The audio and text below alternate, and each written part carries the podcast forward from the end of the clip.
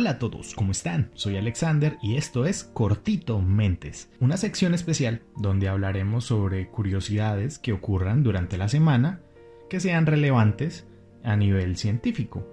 Esta semana ocurrió un suceso bastante trágico a nivel de divulgación científica y a, nivel de, de, uno de los equipos más grandes que tuvimos para el estudio del espacio exterior.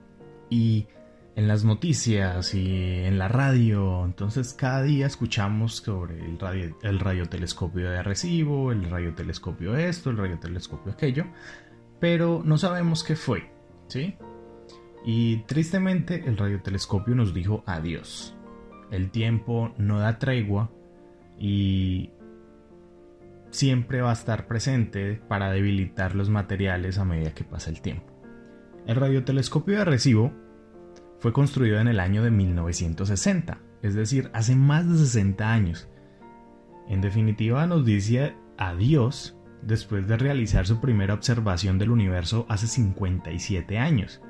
Este radiotelescopio era una antena de 305 metros eh, de diámetro que se construyó en una depresión con un receptor de 900 toneladas suspendido en el aire por 18 cables de soporte sujetados por tres torres de concreto. Esta gigantesca obra de ingeniería pues, estaba ubicada en Puerto Rico, en el norte de la isla, y fue administrado por 45 años por la Universidad de Cornell en asociación con la National Space Foundation hasta el año de 2011 hasta el mes de octubre. ¿Y cuáles fueron los grandes aportes de, de este radiotelescopio? Pues que en 1964 se utilizó para determinar que la rotación de Mercurio, que es el planeta más cerca del Sol, pues no era de 88 días como se creía, sino que era de 59. En agosto de 1989, el observatorio del radiotelescopio, por primera vez en la historia tomó una fotografía de un asteroide llamado 4769 Castalia. En 1990 descubrió el pulsar PSR B 1257 más 12, lo que ayudaría más tarde a descubrir dos exoplanetas que orbitan alrededor del pulsar. O sea, nada más y nada menos que descubrió los dos primeros planetas extrasolares que descubiertos. O sea, que se dieron cuenta de que habían otros planetas fuera de nuestro sistema solar. Y fue gracias a este radiotelescopio. Además de su aplicación académica, se utilizó para localizar instalaciones soviéticas durante la Guerra Fría, instalaciones soviéticas de radar, o sea, instalaciones de telecomunicaciones, ¿Y cómo lo hacía? Lo hacía detectando las señales de radio que emitían estas antenas rusas, perdón, soviéticas, que rebotaban sobre la luna y, y entonces el radiotelescopio las triangulaba. Entonces se utilizó para la guerra, tristemente. ¿Recuerdan cuando les hablé del proyecto SETI?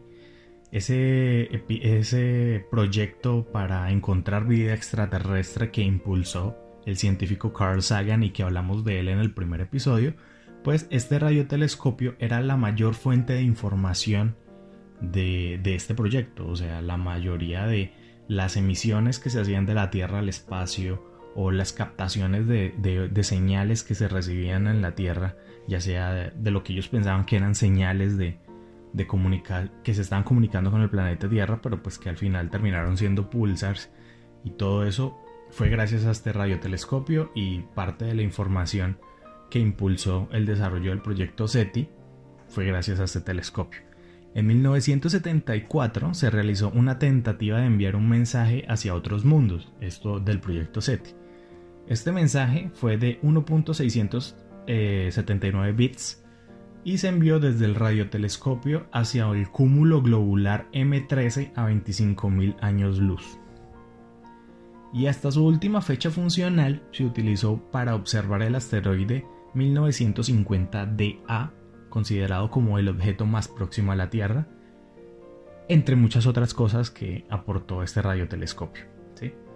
Este colosal monumento a la astronomía presentó una falla el 10 de agosto del 2020, donde uno de los 18 cables que, los, que suspendían el receptor central de este enorme disco eh, se reventó debido a la tensión mecánica, al tiempo y produjo daños en el plato principal del telescopio. El 7 de noviembre de ese mismo año un segundo cable se rompió debido a que la carga que liberó el primer cable pues aumentó la tensión en los otros cables y falló un segundo cable, se reventó y atravesó la antena principal. Debido a, estas fallas que hicieron temer pues un fallo catastrófico, la National, National Science Foundation el 19 de noviembre, después de recibir informes de ingeniería donde revisaron la estructura, publicaron su intención de desmantelar.